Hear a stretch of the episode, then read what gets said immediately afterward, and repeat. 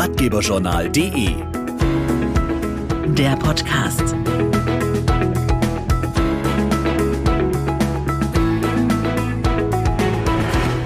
Hello, and welcome to our podcast. Today, we're going to be taking a look at how technology is going to change our lives in the years ahead. And of course, we can't do that without considering the Internet of Things, or IoT for short.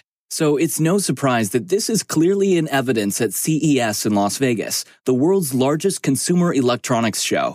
The solutions presented by Bosch at the show include connected products and services designed to make life easier.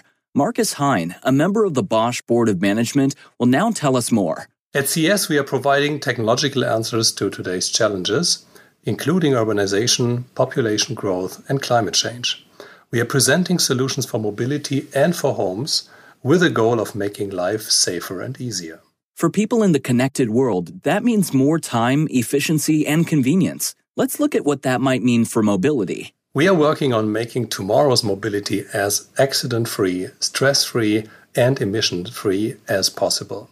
One example is driverless shuttle, which will soon be a feature of our streets. They will be seamlessly connected with their surroundings and will glide almost silently through inner cities.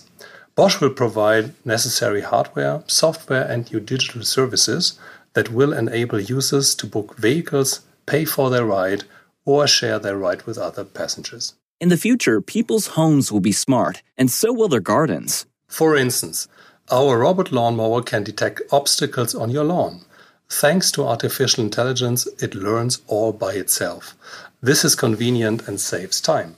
This year's show is also the starting point for the new digital campaign, Like a Bosch. We want the campaign to highlight what defines us as a company.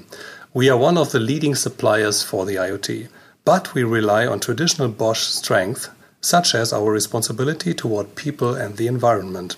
Applied to the IoT, that means we place great value on transparency when it comes to data protection.